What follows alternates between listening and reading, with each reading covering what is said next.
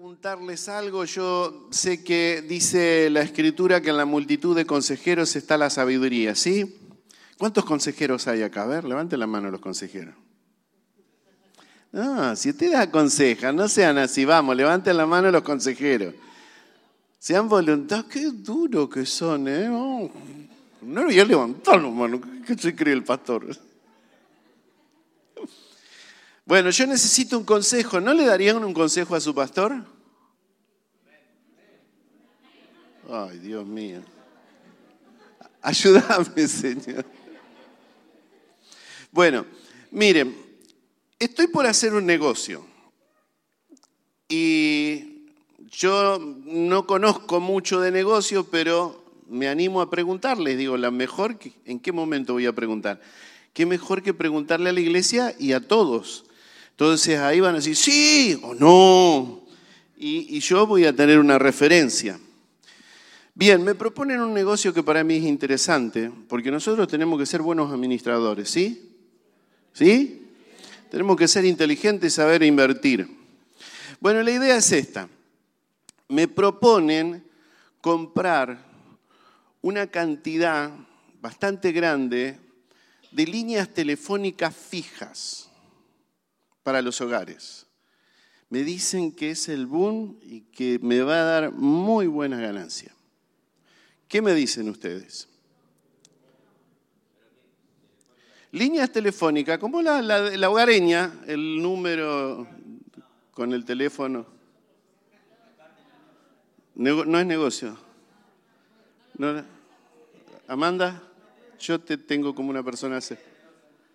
¿Qué? Eh, ¿Heraldo? ¿Qué decís? No, no, no, no, no, no sabe nada por dónde viene. Te roban los cables. Entonces, ¿qué me dicen? Es negocio. Miren que está muy buen precio, puedo ganar muy buena plata. ¿No? ¿Alguno de ustedes tiene algún teléfono fijo en su casa? Uno, dos. Y no lo usa. Soné. Bueno, entonces, ¿qué hago? Descarto ese negocio. Digo, no, no, por favor, suelten un poquito. Estoy haciendo una consulta. Bien, me proponen otro negocio. Este sí, este estoy seguro que me van a apoyar porque este es buenísimo. Vieron que traen cosas de otro país, container de la aduana y un dato que me pasaron de la aduana, muy bueno, muy bueno, para mí es muy bueno, me ofrecen un container de DVD de películas para alquilar. ¿Por qué? ¿Por qué esa cara, Miguel?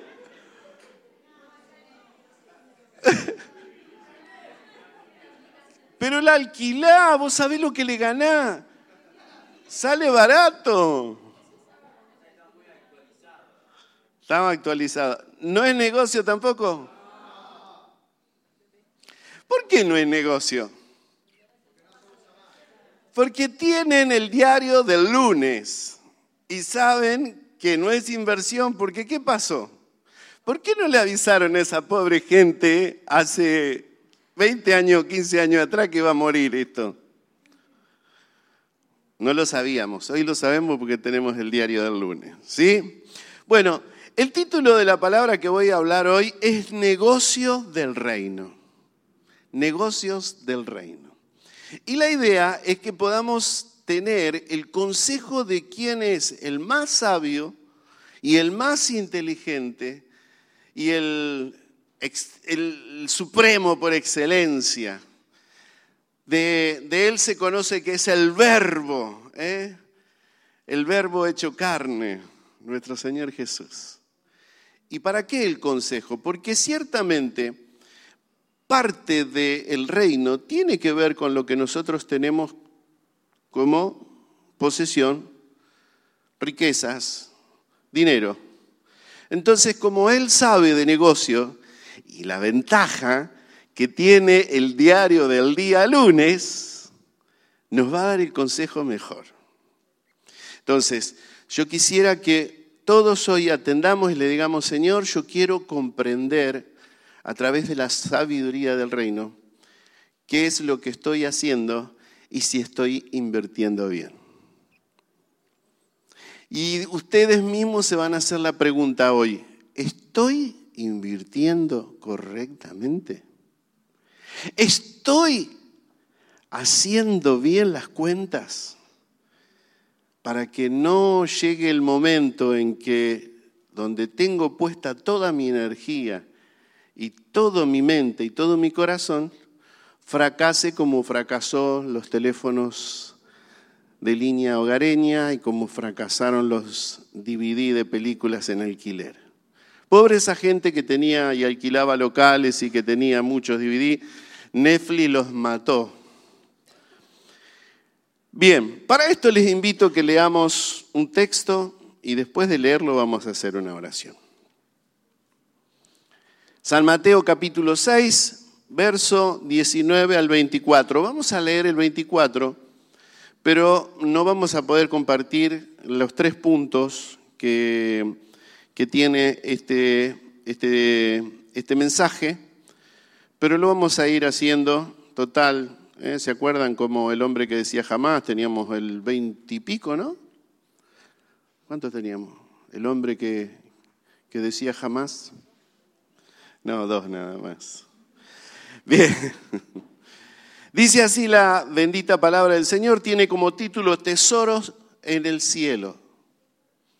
Y dice, no hagáis tesoros en la tierra, donde la polilla y el orín corrompen, y donde ladrones minan y hurtan, sino haceos tesoros en el cielo, donde ni la polilla ni el orín corrompen, y donde ladrones no minan ni hurtan, porque donde está vuestro tesoro, allí estará también vuestro corazón.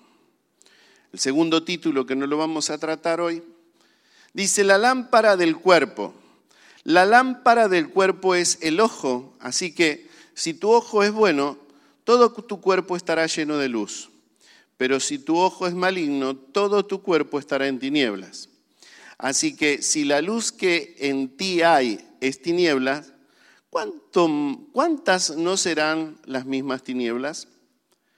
Y por último, el título dice Dios y las riquezas. Ninguno puede servir a dos señores porque aborrecerá al uno y amará al otro, o estimará al uno y menospreciará al otro. No podéis servir a Dios y a las riquezas.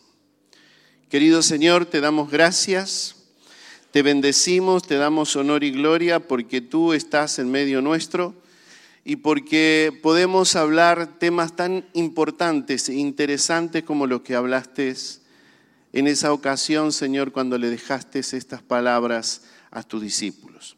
Tus discípulos que a su vez entendieron que tú les mandaste que guardaran todo lo que les habías enseñado y que enseñaran a otros lo que tú les habías explicado.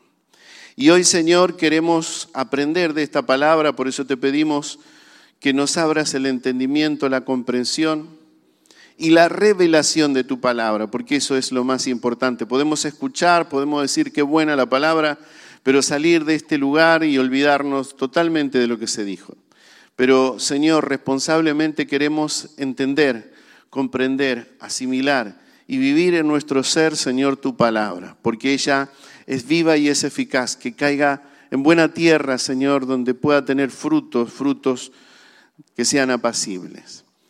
Y también, Señor, tomamos la autoridad porque sabemos que como dice tu palabra, que hay eh, aves que andan robando la buena semilla, que en esta tarde, Señor, toda obra diabólica y perversa que quiera robar la buena semilla, salga de este lugar. Lo reprendemos y lo echamos fuera en el nombre poderoso de Jesús.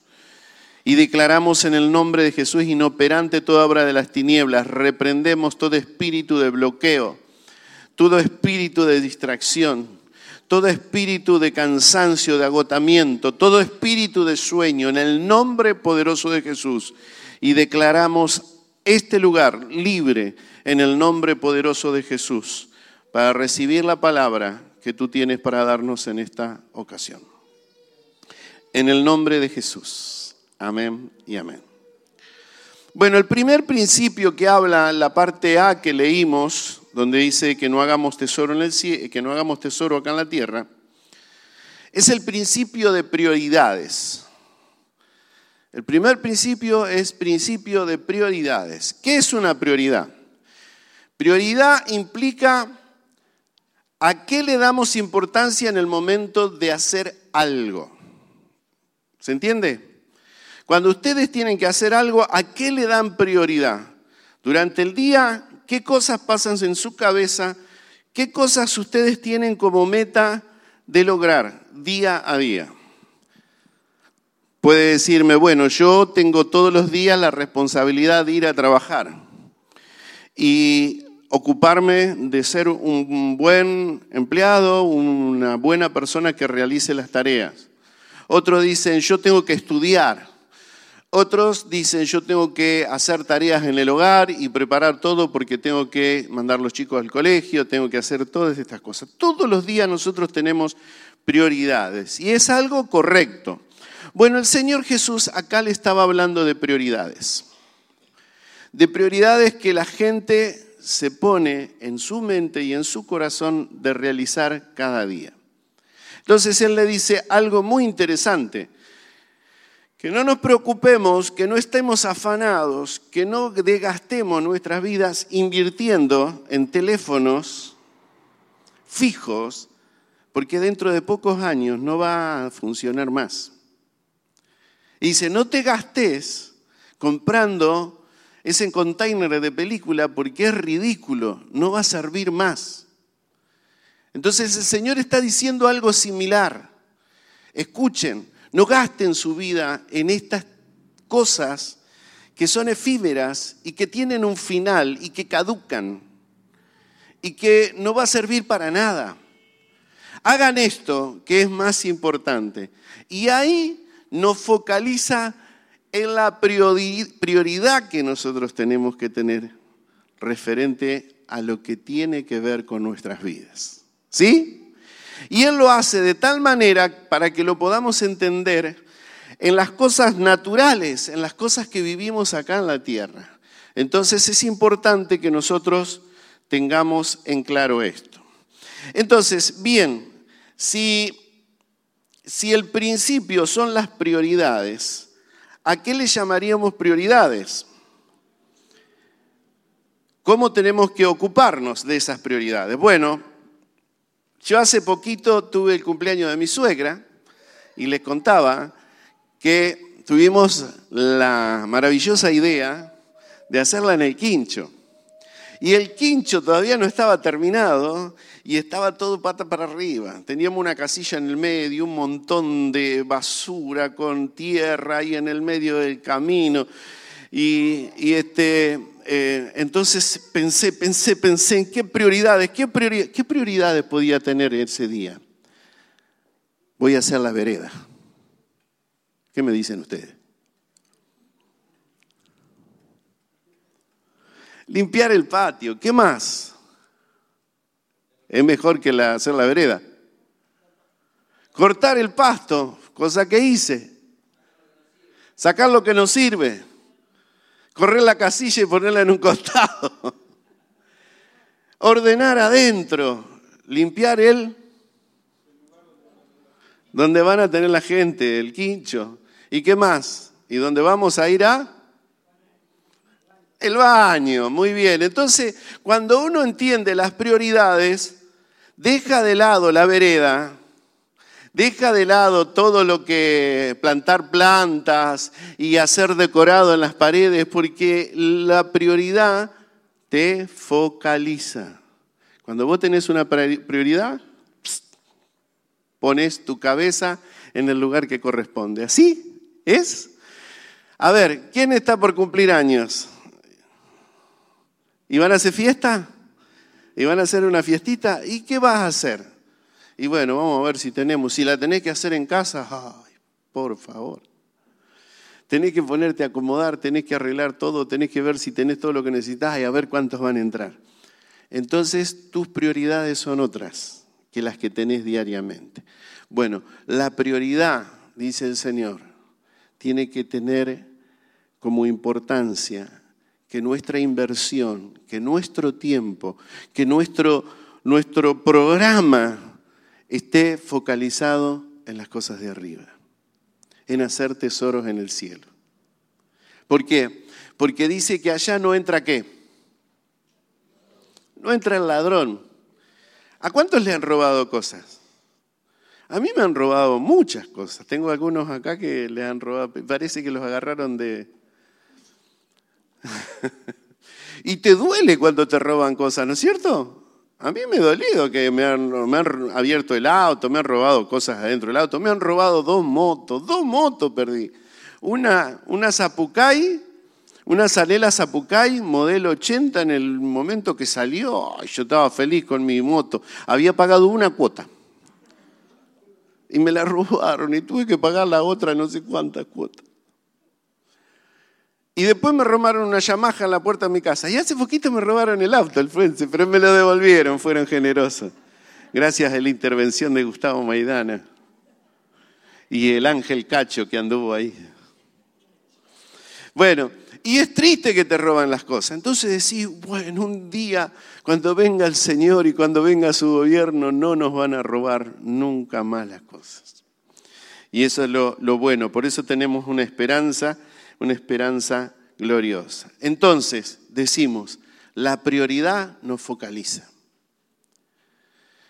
Si nosotros entendiéramos que lo más importante es invertir en el reino, si nosotros viéramos y tuviéramos el diario del día lunes y estamos en el lugar que Dios tiene preparado para nosotros, que habla del cielo. ¿Por qué habla del cielo? Porque por ahí se confunden. ¿Cómo? Si vamos a ir al cielo, va a venir el Señor acá y vamos a reinar en la tierra. como El cielo va a bajar a la tierra.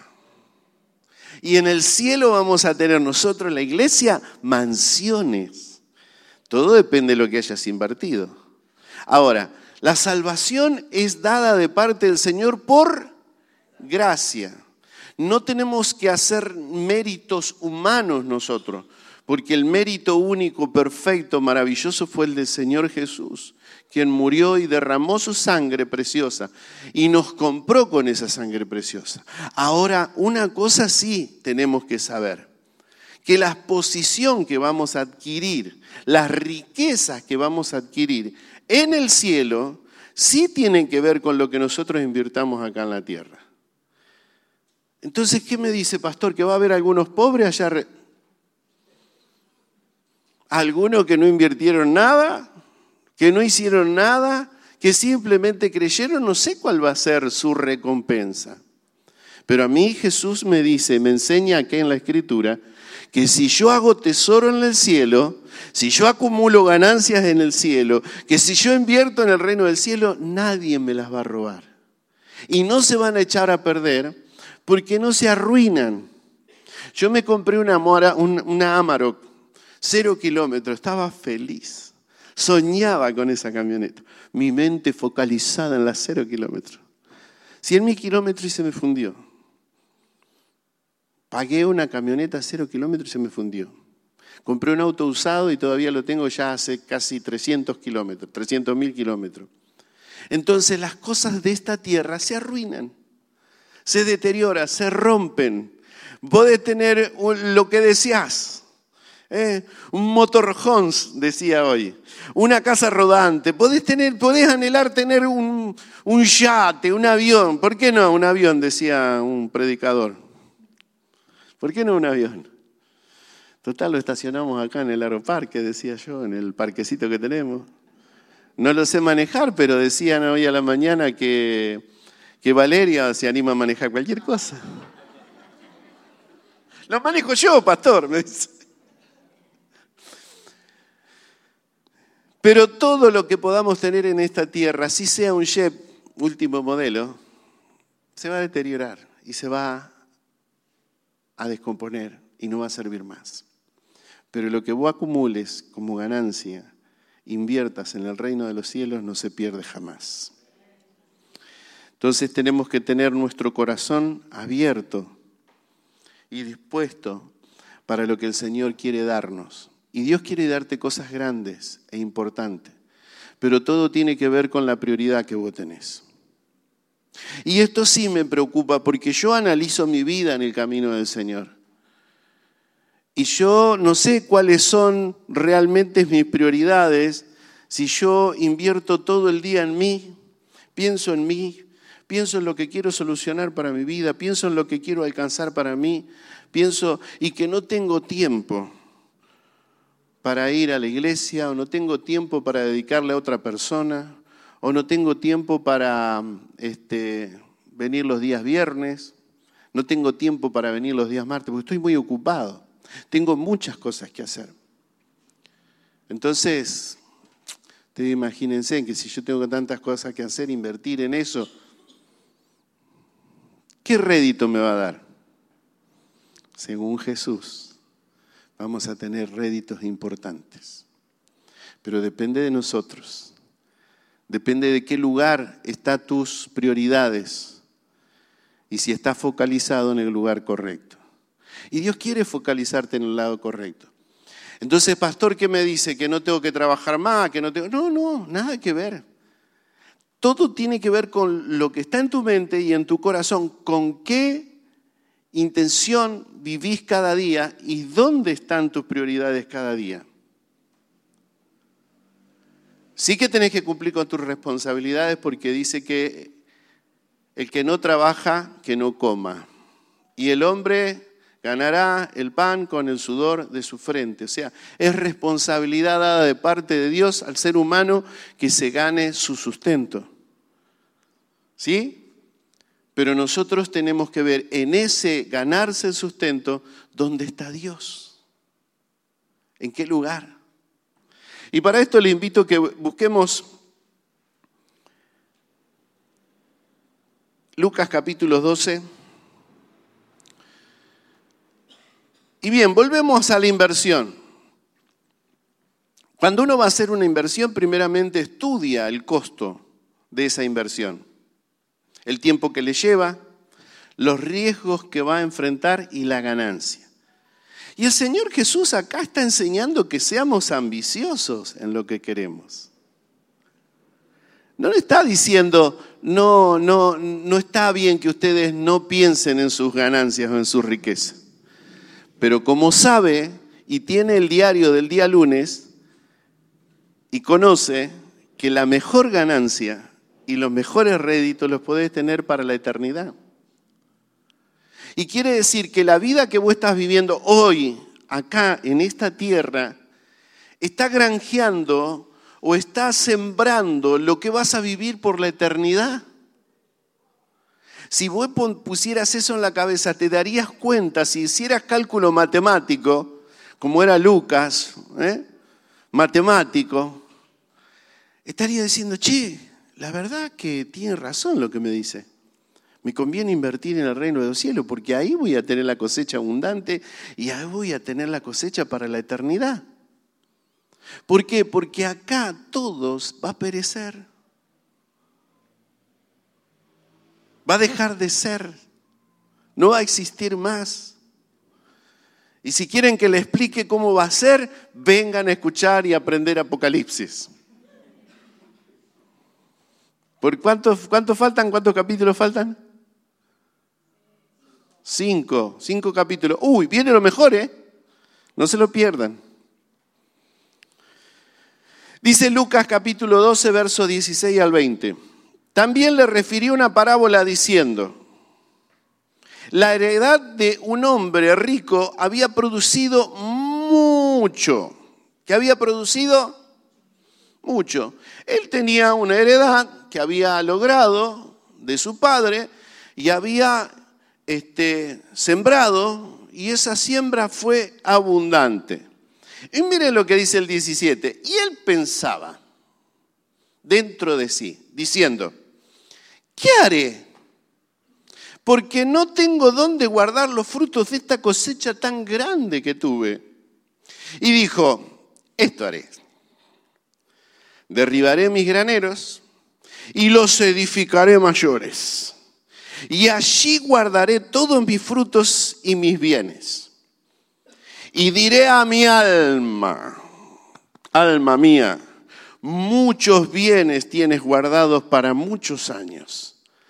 repósate, come, bebe, regocíjate. Pero Dios dijo, necio, esta noche vienen a pedirte tu alma y lo que has provisto, ¿de quién será? Hay un versículo más, pasame el 21, por favor. Así es el que hace para sí tesoro y no es rico para con Dios. ¿Se entiende? Es claro. Fíjense la comparación que hace el Señor. Ahora, si a mí me va miel, ¿es un pecado?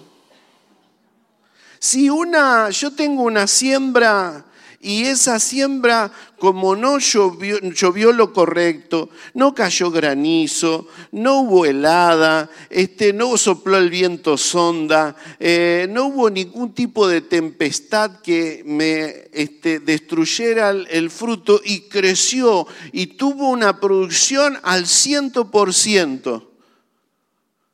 ¿Cuál es el pecado? ¿Por qué Jesús hace esta comparación en esta parábola?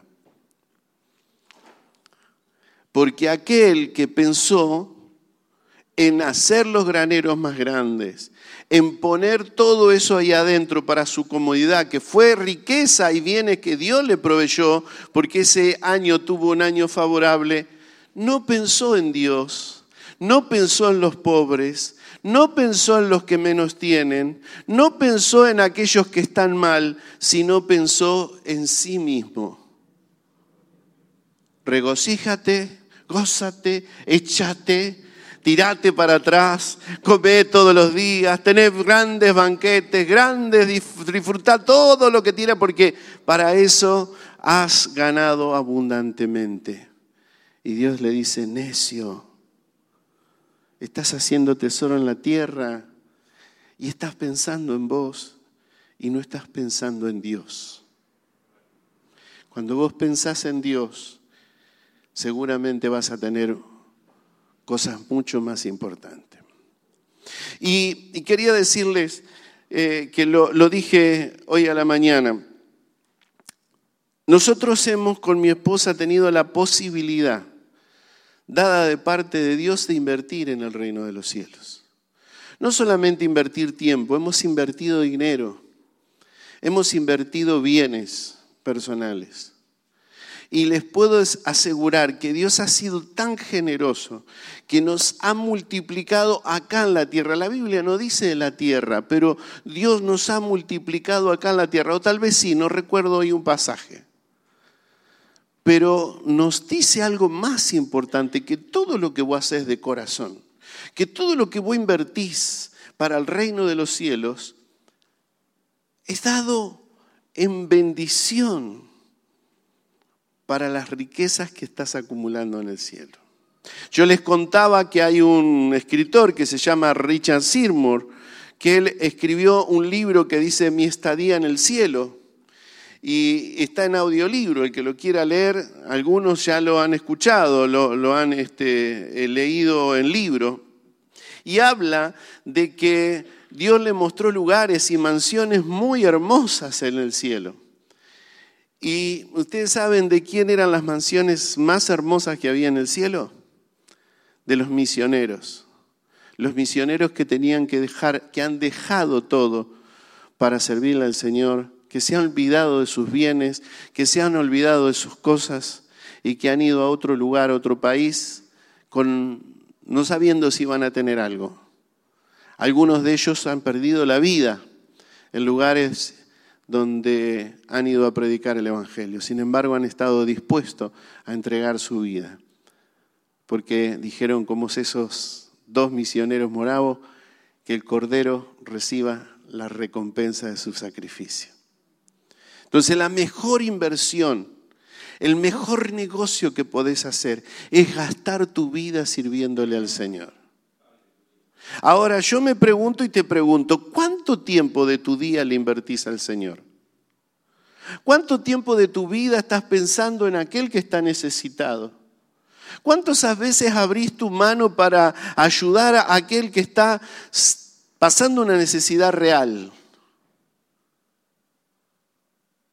¿Cuántas veces decís, bueno, ¿se acuerdan ustedes la palabra que, le di, que el Señor le da talentos? A uno le da uno, a otro le da cinco, otro le da diez, cinco y otro le da dos.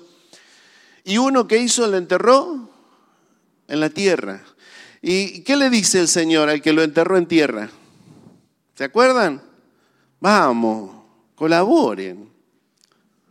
¿Qué les dicen? Así me hacen acordar porque yo por ahí no me acuerdo inútil, inservible, insensato. ¿Por qué? Porque dice, de en vez de agarrar ese, ese talento que te di, verlo puesto en el banco para que le dé ganancias. Y hay algunos que no ponen ni en el banco. ¿Sabes dónde es el banco? Es en la congregación, donde ustedes ponen ofrendas y ponen diezmos. Hay gente que tiene cosido el bolsillo o tiene un cocodrilo, se compró un cocodrilo así y lo tiene metido ahí adentro. Entonces tiene tanto dureza para poner y para dar que se olvidan y no entienden el reino. Por eso es cuestión de entender el reino. Cintia decía, hemos hablado del reino todos los días. ¿Sabe lo que hay, Cintia, para hablar del reino? Y dice que el reino de los cielos, uno de los principios consiste en esto. ¿Cuántos quieren recibir acá? A ver, a ver. Fuerte, no los escucho. ¿Cuántos quieren recibir? ¿Saben cómo tienen que hacer para recibir? Dar. El principio del dar. ¿Y dar cómo? Dar con alegría. Toma, esto es lo que tengo para vos. De manera que te dé cosquillas, que te hace eh, feliz cuando das. ¿Por qué estás feliz? Porque sos un buen, sos inteligente, estás sembrando en el reino de los cielos. Sabés dónde la plata está segura. Hay quienes tienen la, ¿cómo es que se llama la cuenta de, de algunos presidentes que tuvo cuenta en otro, en las Islas Caimán. ¿Eh? Bueno, nosotros tenemos la cuenta en el cielo, ahí está, ahí está, ahí tendrían que estar todos los, los inversores del mundo. Y Jesús te está diciendo a vos y me dice a mí, sean inteligentes, sean sensatos, estudien, quieren ser ricos, ¿Quieren ser ricos? Sean ricos acumulando riquezas en el cielo y dejando de ser mezquinos y dejando de estar viendo cómo especulás para dar menos y darle a Dios lo que le corresponde. Ustedes saben que yo tengo, junto con, lo, hablo con los líderes, nosotros tenemos un, un acuerdo. Nosotros no hablamos del diezmo, porque entendemos que el diezmo, eh, según nuestro entender como iglesia, es el diezmo que dio Abraham a Melquisedec. No es el diezmo que está eh, como ordenanza para el pueblo de Israel. Por eso muchas veces hemos entendido que algunos usan ese texto para decir eh, que aquel que no diezma es maldito con maldición, porque... Pero yo entiendo que aquel que reconoce las bendiciones de Dios y los favores de Dios, cuando da el diezmo lo da con alegría. Y yo les invito a que lean la escritura donde Abraham dice, después de ver Dios dado, le haberle dado la victoria, dice que cuando se encuentra con Melquisedec, dice que le da el diezmo de todo lo que había obtenido y se lo dio con alegría. Es un diezmo de gratitud. Hay gente aquí en la iglesia que diezma, otros que no diezman. Y yo jamás le voy a decir, no, ¿qué estás haciendo? No, jamás. Jamás le voy a poner como condiciones que si no diezma no puede hacer alguna tarea. Porque no es cuestión mía, es cuestión de tu corazón. Es cuestión de tu corazón. Vos solamente sos responsable de lo que haces con lo que Dios te da. Pero a uno le dijo, eres necio, insensato, por lo menos lo hubieses puesto en el banco. Y le digo por qué en el banco, porque esta es una iglesia que ayuda, esta es una iglesia que da, es una iglesia que bendice, es una iglesia que le da de comer a los niños, es una iglesia que si hay algún necesitado pone dinero para ayudar al necesitado, es una iglesia que si abre puertas en corriente como estamos ahora, manda sillas, compra equipos. ¿Por qué? Porque sabe que la bendición viene del cielo y está para dar. Porque si damos, recibimos más. Y yo quiero mucho. Mi esposa me dice, deme millones, millones, quiero mucho. Porque si me dan, yo sé cómo los voy a usar, los voy a invertir para la gloria de Dios. Entonces, yo te animo que seas rico, que te animes a ser rico y que le des al Señor de manera tal que te dé alegría.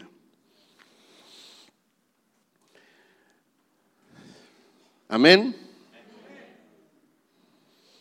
Ciertamente no tiene nada de malo que te vaya bien, como decía, y que tengas riquezas y que prosperes.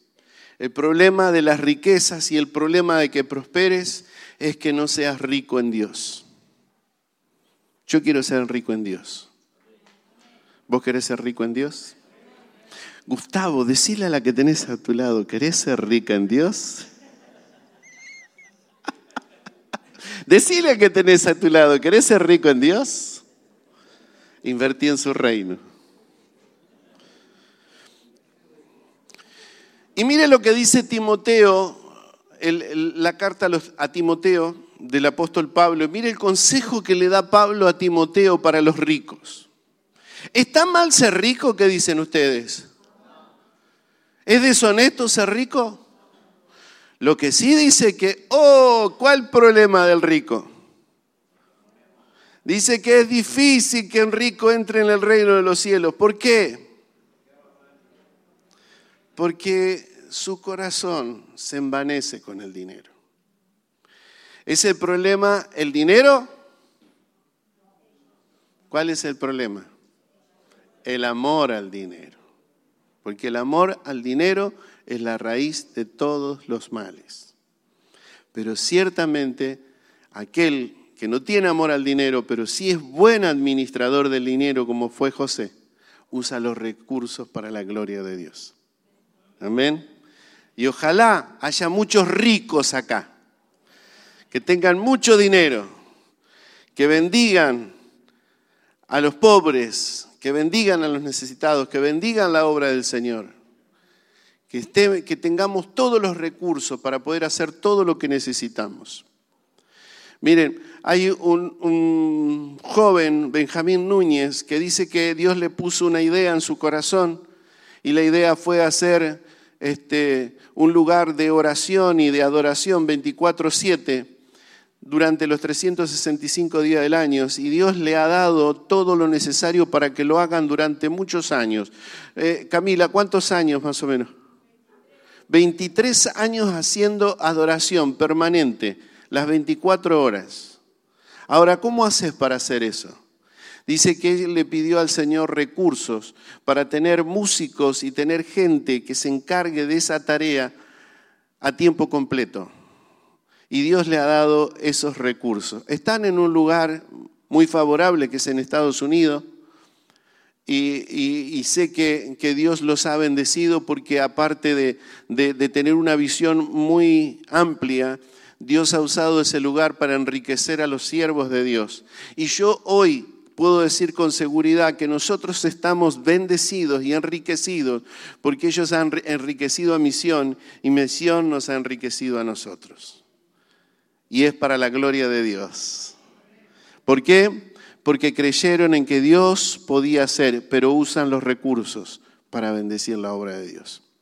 Y yo quiero, si Dios nos da la posibilidad, quiero tener los recursos para poder lograr lo que ellos han logrado.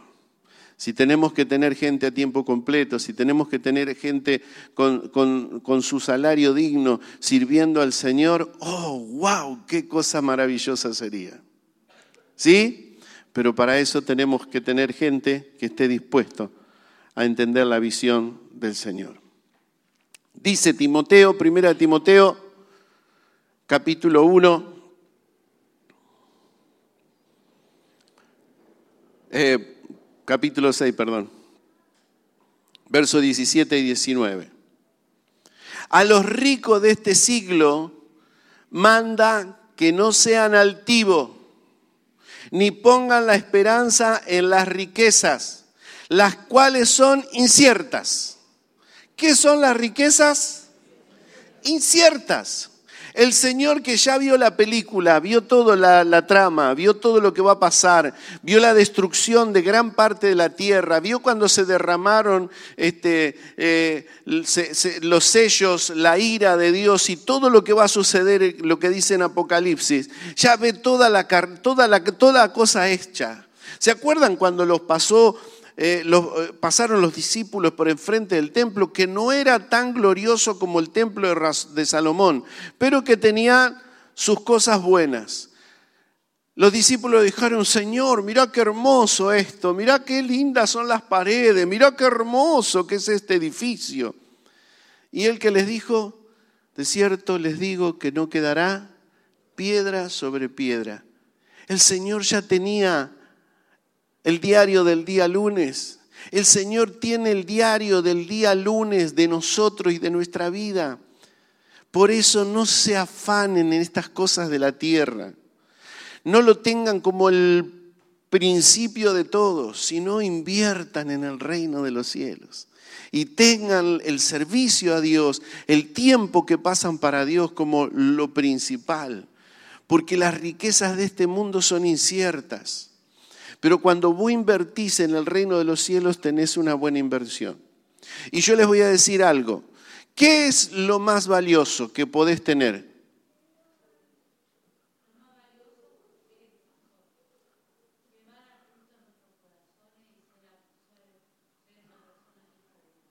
Bueno, eso es lo más valioso. Pero ¿sabe una cosa? Que lo más valioso que tenemos hoy en la vida es nuestro tiempo. Porque el tiempo que nosotros tenemos, tenemos el tiempo en vida. Por eso dice que tenemos que ser buenos administradores de nuestro tiempo. Y cuando vos ocupás tu tiempo para ayudar a otro, cuando vos ocupás tu tiempo para aconsejar a otro, cuando vos ocupás tu tiempo para bendecir a otro, porque te dedicás, ¿sabés qué le estás dando a ese otro? Tu vida tu tiempo. Y dice que no hay mejor, no hay más alto amor que aquel que da su vida por los que ama. Cuando vos dedicás tiempo a los demás, amás a Dios. Cuando vos dedicás el tiempo a enseñar, porque Dios te dio la capacidad de enseñar, amás a Dios. Cuando vos servís en una actividad en la iglesia, así sea la más insignificante y la menos reconocida, estás dedicando la vida a Dios y Dios compensa y da abundantemente. Entonces Señor nos ayude, te ayude a vos y me ayude a mí a poner en primer lugar, a poner y a ubicar el principio de todas las cosas. ¿Sí? ¿Están conmigo? No se distraigan, por favor. Chicos, un ratito más. Las cuales son inciertas, sino en el Dios vivo. ¿En quién tenemos que invertir? Pongan la esperanza eh, no en las riquezas, las cuales son inciertas, sino la esperanza en quién? En el Dios vivo. Hoy cantábamos de la hermosura del Señor. Cuando nosotros miramos la riqueza y miramos la grandeza y miramos la santidad de Dios, todo lo demás pierde sentido. Cuando nosotros focalizamos nuestros ojos en lo urgente, y lo urgente es ver la belleza de Dios, ver la maravillosa obra de Dios, tener esa relación de amor, perdemos el entusiasmo de cualquier otra cosa. Y no quiere decir que la dejamos de hacer, no ocupa el centro de nuestro corazón. Y eso es lo que el Señor le decía, tus prioridades tienen que ser Dios. El salmista decía, Jehová es la porción de mi herencia. ¿Cuál es la porción de tu herencia? ¿Cuál es tu mayor anhelo? ¿Cuál es lo que priorizas? Que sea Dios lo que priorices. Amén. Dice en el Dios vivo que nos da todas las cosas en abundancia. ¿Para qué? Para que las disfrutemos. Todo lo que tenés, todo lo que tenés, todo lo que tenés no es tuyo. Todo lo que tenés es de Dios. Tus hijos no son tuyos, son de Dios. Yo tengo tres hijos hermosos que Dios me dio, pero no son míos, son de Él. Y Él a uno se lo quiso llevar antes. ¿Y qué le puedo decir? Son de Él. Solamente agradezco y disfruto de decir gracias por el tiempo que lo tuve conmigo, porque lo disfruté, lo amé con todo mi corazón. Todo lo que tenemos es de Dios.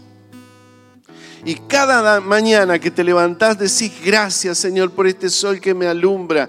Gracias Señor porque me da salud para trabajar. Gracias Señor porque todo lo que tengo a fin de mes y me viene algo porque trabajo, viene de ti, porque tú me das la fuerza. Todo lo que tengo es tuyo. Entonces lo que es tuyo, Señor, yo lo priorizo en el lugar que corresponde. Y no estoy pensando que no me va a alcanzar. Hay gente que piensa, no, no voy a dar porque no sé si me va a alcanzar para llegar a fin de mes. No se hace caso. Dios es maravilloso en bendiciones. Lo que pasa es que hay que animarse a probarlo. Pero yo les puedo asegurar y les tomaría el testimonio a cada uno de los, de los que están presentes que han, han priorizado en Dios y Dios ha sido generoso y de la manera maravillosa antes de que lleguen a decir, ay Señor necesito, ha estado la respuesta abundante. Porque ese es nuestro Dios. Ese Dios el que me hace reír es el Dios que me corona de favores, el que me llena. Él es la porción de mi herencia. Entonces, en el 18 dice, que hagan bien, esto le dice a los ricos, que sean ricos en buenas obras, dadivosos, generosos, atesorando para sí buen fundamento para lo porvenir. ¿Cómo atesoran fundamento para lo porvenir? ¿Se dan cuenta lo que dice Pablo? Yo atesoro fundamento. El fundamento que pueda atesorar en la tierra se va a extinguir, se va a polillar, se va a arruinar, se va a oxidar. Van a venir los ladrones y cuando menos queramos acordarnos van a robar. Pero el fundamento que nosotros ponemos en Dios no se vence. Es eterno, es para la gloria de Dios. Y eso es lo que el Señor quiere. Y dice, el fundamento para lo porvenir, que echen mano a la vida eterna. Cuando te dicen echa mano a lo que tenés, ¿qué quiere decir? Echale mano a lo que tenés ahí, usá los recursos que tenés. Echale mano a la vida eterna. Echale mano a lo que tenés de parte de Dios, que ha sido un regalo, un favor inmerecido. Echale mano, ya es tuyo, ya lo tenés. Entonces agregale a eso que tenés. Hacer buenas acciones. Que Dios las preparó de antemano para que andemos en ella. Yo te animo que hagas esto todos los días que te levantes yo lo he empezado a hacer. Y lo estoy entendiendo, hermano, después de tantos años. Señor, ¿cuál es la buena obra que tengo que hacer? Dice la palabra que tú la preparaste de antemano para que yo ande en ellas y la lleve a cabo. Señor, porque quiero acumular un tesorito, un ladrillito más allá. Un ladrillito más en el cielo. Un ladrillito más en el cielo. Esa es la buena inversión. Te invito a que te pongas de pie.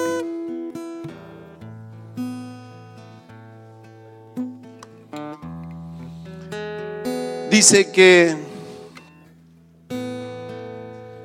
el Señor trajo a sus discípulos ahí en la sinagoga y los puso delante. Y como, pon esto que tenía ahí acá, ponelo acá. Como tenemos este ofrendero, que antes teníamos una canastita, este tiene hasta rueda. Mañana va a ser con Shep, va a pasar por banco. Y dice que estando ahí y pasando la gente a dar sus limosnas o sus ofrendas, dice que le remarcó algo muy, muy importante. Fíjese, ¿por qué Dios se encargó de que su hijo dejara escrito ese relato? Vino una viuda muy pobre que tenía una monedita que era nada para aquellos que tenían mucho. Y viene y la pone en la ofrenda. Y el Señor le pregunta, ¿vieron esa mujer? La que puso esa moneda. Sí, sí, lo vimos. Ella puso todo lo que tenía. Sin embargo, todos los otros ponen de lo que les sobra. Buena enseñanza. Dios ve lo que nosotros ponemos acá. Que yo no estoy haciendo apología del dar, porque tengo mucho respeto por eso. Jamás me pongo a hablar de esto porque he visto cómo gente torcida manipula esto para que la gente accione el dar, para tener provecho propio. Y acá no hay provecho propio, pero sí que el Señor mira cuando nosotros damos, que lo damos con alegría. Prioriza. Cantemos y cerrar los ojos y decirle, Señor, vos conoces mi interior y conoces mi corazón. ¿Quién más que tú ves lo que pasa en mi hogar, en mi economía y en todo lo que tengo? ¿Por qué vivo lo que vivo?